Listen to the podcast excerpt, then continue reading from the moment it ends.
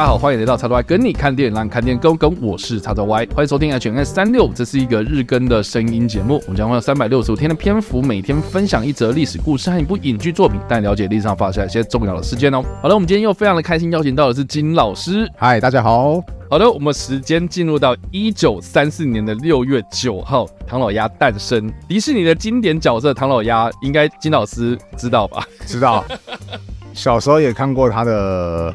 动画，我蛮好奇的，你小时候是童年是跟着迪士尼长大的吗？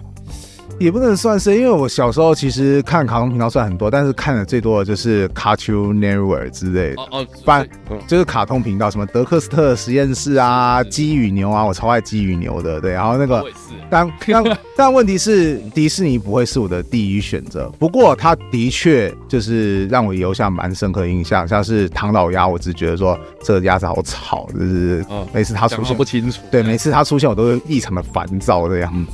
好了，反正迪士尼的经典角色唐老鸭呢，它首次登场在一九三四年的六月九号，迪士尼所推出的《糊涂交响乐》系列卡通之中的一个单篇故事，叫做《聪明的小母鸡》。那这个短篇故事里面呢唐老鸭第一次登场啊，所以也被官方设定成是这一天唐老鸭的生日，这样。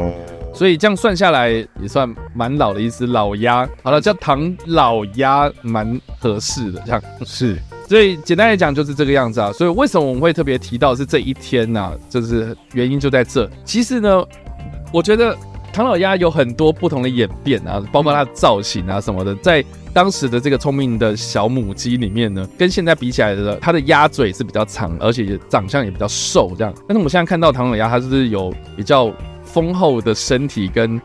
翘臀这样子，是的，对，所以所以比较不一样，所以它的造型其实有经过很多不同的演变呢啊。但是我们在这边借由这次的机会，我觉得可以来分享几个唐老鸭的冷知识，这样子。哦，第一个唐老鸭的冷知识，请问金老师，嗯，你知道唐老鸭的全名吗？啊，不知道。唐老鸭全名不知道啊，不知道啊。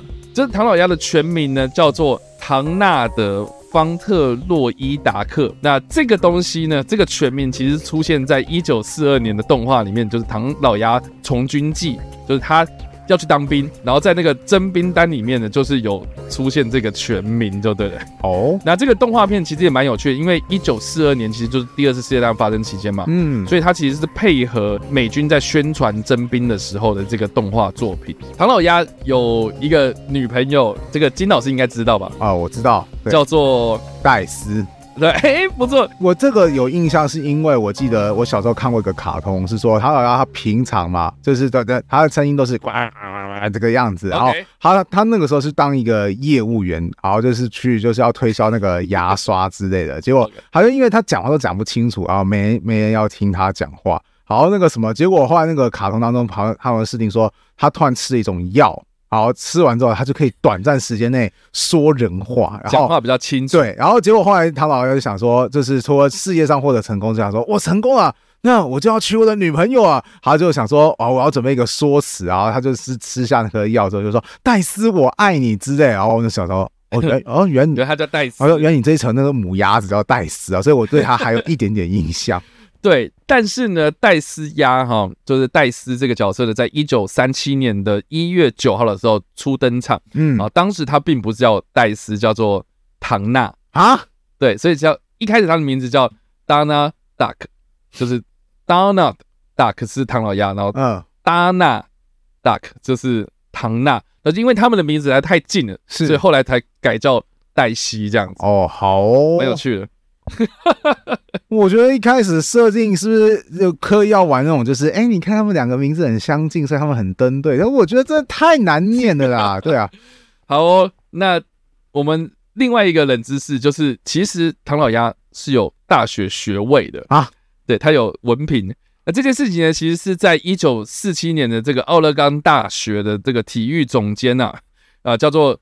里奥哈里斯，他向这个华特迪士尼本人提议，就是说，哎，我们能不能让唐老鸭当做是我们这个学校的运动赛事的吉祥物？哦，那当时呢，就是华特迪士尼并没有理他，哦，直到这个一九七四年呢，你看他一九四七年的时候提出申请，但是到一九七四年的时候，才这个正式得到迪士尼公司的正式授权。到了一九九一年的时候，就有授权。到就是学校的相关商品上面，就是有联名，对不对？啊，到了一九八四年，唐老鸭他五十岁生日的时候呢，这个奥勒冈大学呢就有正式的授予他荣誉学位。唐老鸭去授予这个荣誉学位的这个当天呢，就有四千名的影迷到机场迎接唐老鸭。我觉得好荒谬哦！为什么一个大 为什么一个大学好端端的就一定要找只鸭子来当他们的吉祥物？蛮有趣的啊，我觉得蛮有趣的啊。我觉得我不能搞，我搞你无法接受，我我我。我 对啊，你找只鸭子来当那个什么球队吉祥物，呃，对吧？没有杀气，在我心中就是，如果你要找吉祥物的话，你要找那种比较杀气的，哦，高飞狗也不行。哦，天啊，大力水手吗？我他也是，他他也算是那个迪士尼的角色之一嘛，对不对？嗯，然后就是象征说，你吃完菠菜之后，你就可以撞死敌人。那应该是帮菠菜商打广告，啊，的确是啊，啊对啊，的确是啊。而另外一个唐老鸭的冷知识呢，就是应该有坊间蛮多的传言呐、啊，就是说，因为唐老鸭这个造型呢，它因为下半身是没有穿裤子，所以在芬兰是被禁止的哦。就是有很多的坊间的流传是这样，但是实际上呢，这个谣言是不对的。嗯，对，那。为什么会有这个谣言租金呢？其实是源自于一九七七年的时候，这个芬兰的赫尔辛斯基市政府呢，他就是因为面临的财务危机啦，嗯、所以他就鼓励民众减少购买唐老鸭的漫画啊，来改由支持当地的体育刊物哦。对，所以。其实是鼓励大家说，哦，我们先不要买国外进来的东西，我们先支持当地的东西，所以就让很多的这个媒体误报，然后变成是现在的这个都市传说。哦，是哦。不然的话，我其实我刚刚原本想说，你说唐老鸭他暴露下半身，那其实很多东西都暴露下半身。维尼对啊，维尼熊也暴露下半身呢、啊。我常常跟我学生说，你不觉得维尼熊很奇怪？我说对啊，老师为什么？我的学生会想说，为什么维尼熊会讲棉花？说那不是重点，重点是维尼熊，你们因为衣裳还有穿衣服有啊？那他为什么不穿裤子？学生说，对，有道理耶。那个没有穿裤子的动物一大堆嘛。是啊，而且蛮有趣的，就是说。其实迪士尼动画引进芬兰的时候呢，迪士尼在芬兰就越来越受欢迎。嗯，然后而且呢，很多民众真的也很喜欢唐老鸭，所以到底谁去管他有没有穿裤子这件事情根本不重要，好不好？就是鸭子啊这一个角色呢，在迪士尼里面其实是蛮重要的，因为它其实有一个所谓的鸭氏家族，就是 Duck Family 这样子，它也是 Family。对，那他们会飙车吗？没有，不会。对，那他其实就是迪士尼有设定这个人设啊，就是从唐老鸭的祖父辈开始到唐老鸭的兄弟姐妹，都有一套的这个家族家族族谱就对了。那其中呢，呃，就是有一个叫做麦克达克，也就是 Mike Duck 这个家族呢，就是所谓的唐老鸭的舅舅啊，史高治麦克达克啊，称之为这个史高治叔叔啊，就是一个非常非常有钱的鸭子哦。这个应该有看过吧？这个动画我看过，他我记得他最大娱乐就是他会总会跳到他的那个那个钱库里面，然后去游泳这个样子啊。小时候觉得很酷，可是长大之后发现那不可能啊！你怎么可能装硬币当中去游？你会对，而且他还会用他的洗衣机去洗他的钱，这样哦，对啊，说哦我在洗钱，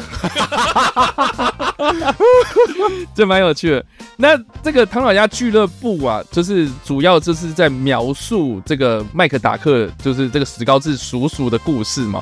为什么会开始描述石膏治叔叔的故事？很大原因是因为唐老鸭他要准备去从军的这样子。所以他就入伍啊，好，就是你知道唐老鸭是海军，因为他要穿水手服啊，他是海军啊，对，他是海军，就是他去海军入伍之前就将他三个小孩修一、路一跟杜一这三个小朋友呢就交给。史乔治叔叔照顾，所以才后来有这个史乔治叔叔跟这三个小朋友的故事，就唐老鸭俱乐部这样。哦，好哦，所以蛮有趣的。因为原来唐老鸭他其实不是只有女朋友，他其实女朋友跟女朋友已经结婚了，还有小孩。哦，是哦，而且他还要去海军入伍。他其实人生过得很充实嘛，我一蛮充实啊。好吧，好，这是鸭子跟我们想象中的不太一样。好了，那所以以上呢就是我们这次所介绍的历史事件以及我们所推荐的电影。不知道大家在听完这个故事之后有什么样的想法，或是没有看过这部电影呢？都欢迎在留言区留言，或是在首播的时候来跟我们做互动哦。当然了，如果喜欢这部影片或声音的话，也别忘了按赞、追踪我们脸书粉丝团、订阅我们 YouTube 频道、IG 以及各大声音平台，也别忘了在 Apple Podcast 和 Spotify 上留下五星好评，并且利用各大的社群平台推荐和分享我们节目，让更多人加入我们讨论哦。以上呢就是我们今天的 H&M 365，希望你们会喜欢。我们下次再见，拜拜拜。